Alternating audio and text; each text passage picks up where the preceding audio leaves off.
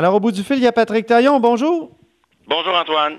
Patrick est évidemment professeur de droit constitutionnel à l'Université Laval et surtout notre chroniqueur constitution. Puis euh, on se pose la question aujourd'hui, quel effet le COVID-19 peut-il avoir sur le pouvoir judiciaire?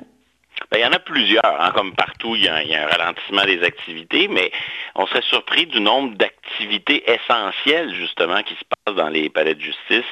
Euh, s'il faut euh, donner des ordonnances de soins, s'il y a des arrestations, si donc euh, s'il y a des arrestations, il faut des comparutions, s'il y a des ordonnances de mise en liberté. Fait qu'il y a un certain nombre de choses essentielles qui doivent se dérouler malgré tout.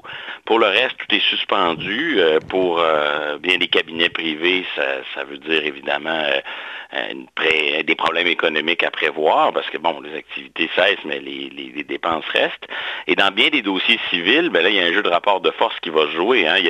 La crise va provoquer certains euh, règlements par la voie de la négociation, ça va provoquer des choses. Puis dans ah d'autres cas, en fonction des intérêts des partis, les gens vont laisser pourrir la situation en se disant, ben, tu sais, voilà, j'ai tout avantage, je viens de gagner un an ou je viens de gagner six mois.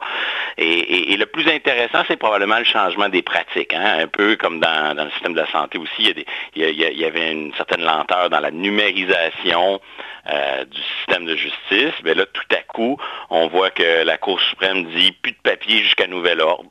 Ah ce, qui, était si compliqué de fonctionner sans papier devient une nécessité. Puis là, ben, on le laissait, puis ça risque de produire des effets à long terme.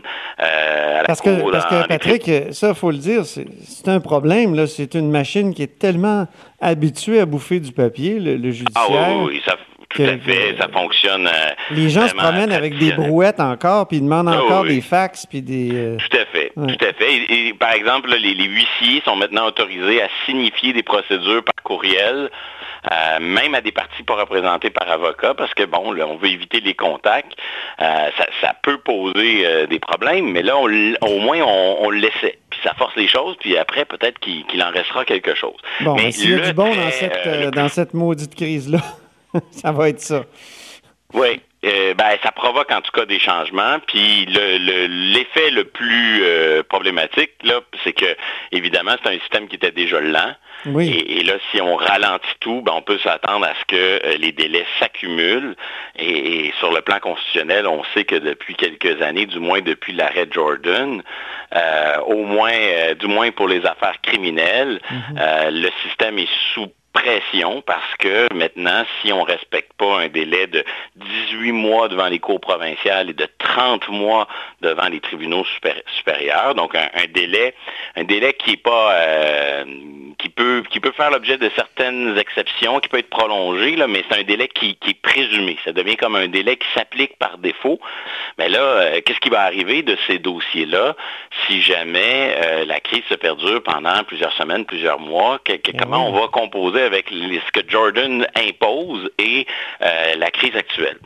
C'est ça, Jordan, c'était un grand coup de pied dans, la ruche. Oui. Euh, et, là, euh, tout est suspendu de toute façon. Donc, est-ce que ça va être calculé? Est-ce qu'on va dire que c'est des délais de crise, simplement? Alors, normalement, circonstances exceptionnelles devraient justifier que euh, les délais euh, prévus par l'arrêt Jordan ne s'appliquent pas. C'est ce qui me semble le plus logique. Mais en même temps, si je prends un, exemple précis, un exemple fort médiatisé, le, procès de Nathalie Normando, de Marc-Yvan Côté, donc des anciens, euh, des, anciens collaborateurs, anciens ministres et collaborateurs de Nathalie Normando, entourant évidemment les suites de la commission Charbonneau et tout tous les problèmes sous le gouvernement Charret. Mais dans ce procès-là, lundi 16 mars, ça c'est exactement il y a deux semaines, euh, on est un peu au premier lundi du confinement, arrive une audition qui portait justement sur la question de savoir si on était déjà hors délai Jordan. Donc déjà, on était dans un débat pour savoir si tout avait été trop long. Et là, on arrive et on dit non, non, là, c'est remis jusqu'à nouvel ordre. Donc, même si on dit euh, l'actuelle crise ne, comptera pas, c'est des circonstances exceptionnelles, il reste que ça va quand même jouer comme un facteur euh, euh, qui va s'ajouter quand même à des dossiers qui sont déjà passablement longs. Et, donc, il ne serait pas étonnant que l'État lui-même, par sens des priorités, décide de délaisser certains dossiers euh, et dire, bon, OK, dans ces dossiers-là, on, laisse aller parce que ça a déjà pris trop de temps. C'est le genre de démarche qui peut être fait des fois pour des crimes moins graves. Et donc, euh, même si on dit que c'est circonstances exceptionnelles, c'est pas, pas impossible, ça ait quand même des conséquences. Parce que quand on va redémarrer, c'est pas vrai que le système de justice va redémarrer dans le même état mhm. euh, qu'il était avant la crise. Ça se peut que la machine prenne du temps avant de retrouver son élan. Il y a une décision récente qui risque de changer un peu la donne. Tu, je sais que tu l'as lu attentivement, l'arrêt KGK, qui est tout récent, du 20 mars. C'est une décision très, très récente, donc pas vendredi dernier, l'autre d'avant, en plein confinement. Euh, pourquoi c'est des abréviations? C'est parce que c'est une affaire d'infraction sexuelle euh, contre, c'est un homme contre sa belle-fille, là, et donc c'est des initiales, le, titre pour préserver l'anonymat. Donc, euh, une requête pour arrêter le, le, procès, ben pas le procès, mais toutes les procédures, mais qui arrivent cette fois après que le procès soit terminé. Et la question qui se pose dans cette affaire-là, c'est le délai que ça prend pour rendre jugement. Une fois que l'accusé a eu son procès, euh, si ça prend un an ensuite, ou dans, dans, le cas qui nous occupe, ça avait pris neuf mois, pour, que le juge écrive son jugement, puis dise coupable, non coupable, et voici la peine.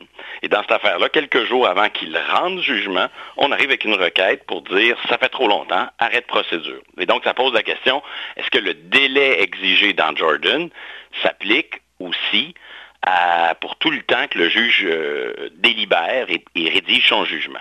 Alors la réponse de la Cour suprême est très, très ambiguë. Elle nous répond un peu euh, oui et non, puis à quelques égards, elle, elle énonce un peu euh, une forme de double standard. Je m'explique. D'abord, elle dit le droit d'être jugé dans un délai raisonnable inclut la question euh, du temps où le juge réfléchit, mais ah pas le délai de Jordan. Autrement dit, euh, on a droit d'être jugé dans un délai raisonnable, mais quand c'est le juge qui, prolonge les délais par son temps de réflexion et le temps qui écrit, là, on n'a pas un délai fixe, puis ce n'est pas un nombre de jours précis que l'on doit présumer. On revient à des paramètres plus flous. Donc, euh, ici, ce qu'il faut, c'est prouver que le juge a été nettement plus long que ce qui aurait été raisonnable normalement. Ce n'est pas un délai comme 30 mois ou 18 mois qui s'applique par défaut. Et en plus, la Cour suprême dit il faut présumer l'intégrité du judiciaire. Donc, il faut présumer que si le juge prend du temps, c'est parce que l'affaire nécessite du temps, c'est parce qu'il mhm. fait bien son travail. Il faut présumer qu'il n'est pas en situation de faute. OK. Donc c'est une situation un peu euh, étrange parce que on coupe un peu la poire en deux. On dit euh, si euh, le juge si le juge prend du temps, c'est probablement parce qu'il fait bien son travail. Et, là, on, leur oppose l'argument de oui, mais, pourquoi les avocats, l'État, la police, eux, ils sont soumis à une règle plus exigeante avec un nombre de jours précis qu'il faut présumer? On leur met une pression ben oui, ça a l'air corporatiste. Euh, pour les juges eux-mêmes. Ça a l'air un peu corporatiste parce qu'on on, excuse euh, donc le temps que, prend le juge, mais euh, pour tous les autres acteurs du système judiciaire, ben là, on leur pousse dans le dos. C'est ça l'impression qu'on a avec, avec ce que tu me dis. Moi, c'est l'angle où la décision me semble le plus critiquable. Pourquoi le, pouvoir judiciaire, lui, s'attribue une plus grande souplesse, une plus grande flexibilité et, il est moins soumis à, il est soumis à des contraintes moins fortes que euh, les procureurs de la couronne, que, euh, et, que l'ensemble des, avocats et des policiers qui travaillent pour l'État. Donc, ce que la Cour suprême répond à ça, c'est que l'arrêt Jordan visait à répondre à un problème précis, puis elle parle de la culture de complaisance à l'endroit des délais dans le système judiciaire. Mais ce qu'elle dit tout de suite après, c'est comme si nous, les juges, on s'exclut de ce problème-là. Ben nous, nous, le temps qu'on réfléchit, ça ne fait pas partie du problème. Ben, ça. en fait quand même un peu partie. Ben oui. Et ensuite, on analyse des problèmes d'ordre pratique. On dit, écoutez, en pratique, si on inclut ce délai-là, ça va être très, très difficile de prévoir. Euh, L'État ne pourra pas, pourra pas savoir à l'avance combien de temps le juge a de besoin. Ça va devenir ingérable. Et ça, là-dessus, je pense qu'ils ont raison soulever des problèmes pratiques. Mais encore une fois, c'est un peu étonnant de voir que les problèmes pratiques semblent peser plus lourd lorsqu'il s'agit euh, des contraintes liées au métier de juge que lorsqu'il s'agit des contraintes liées au métier de procureur de la couronne ou de policier. Et ce n'est pas la mhm. première fois qu'en matière de droits et libertés, euh, les juges s'appliquent un, un, double standard. Ah je, veux pas, euh, ennuyer les auditeurs avec trop d'exemples, mais, mais on sait que dès les premières années de la charte, c'est poser la question, la charte s'applique aux règles de droit, donc aux lois. Qu'est-ce qu'on fait dans un système de common law lorsque la règle de droit est énoncée par le juge? Et là, au départ, ils ont dit non, non, ça ne s'applique pas aux règles de droit privé énoncées par les juges en common law, ça s'applique seulement aux lois énoncées par les parlements. Ah, Arrêt Dolphin Delivery. ah, Dolphin Delivery, moi qui ai étudié un peu en droit, je me souviens parce que ça m'avait frappé Dolphin. Le petit dauphin. Et quelques années plus tard, on a dit, ben non, finalement, les juges, quand ils développent la commune là, sont pas soumis, ils échappent pas complètement à la charte, mais c'est plus souple, c'est seulement un contrôle par rapport aux valeurs de la charte. Donc, on leur accorde comme soudainement une plus grande souplesse. Dans les dernières années, début de la décennie 2010, à l'étape de la justification, et je termine là-dessus. Euh, Lorsqu'il y a une atteinte aux droits et libertés, l'État peut ensuite se défendre. Il s'agit de justifier la limitation qui est faite au nom d'une raison d'intérêt public. Et à l'étape de la justification, ben, les critères sont très, très exigeants. C'est les critères de l'arrêt Hawks, pour ceux qui connaissent un peu ces choses-là. Et au début de la décennie 2010, à l'occasion de l'affaire Doré, de l'affaire Loyola aussi, Loyola, une école euh, privée euh, de Montréal, mais ben, dans ces affaires-là, la Cour suprême est arrivée en disant, ben, quand c'est des décisions à portée individuelle, quand ce qui est contesté, c'est une décision rendue par un tribunal administratif ou c'est une décision à portée individuelle rendue par une juridiction, mais là, les critères de justification, il faut les redéfinir. Les mhm. redéfinir comment? De façon plus floue, plus souple et selon plusieurs, de façon moins exigeante. Donc on le voit, euh, c'est probablement une confiance, une espèce de biais. On a confiance en l'honnêteté de notre travail, on a confiance qu'on travaille avec les bons outils, on a confiance dans l'approche du cas par cas.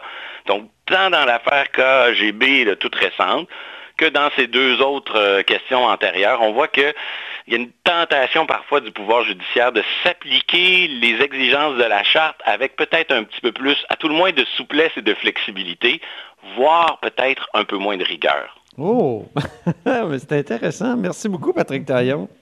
C'est moi qui vous remercie. Professeur de droit à l'Université Laval et surtout notre chroniqueur constitutionnel. Vous êtes à l'écoute de là-haut sur la colline.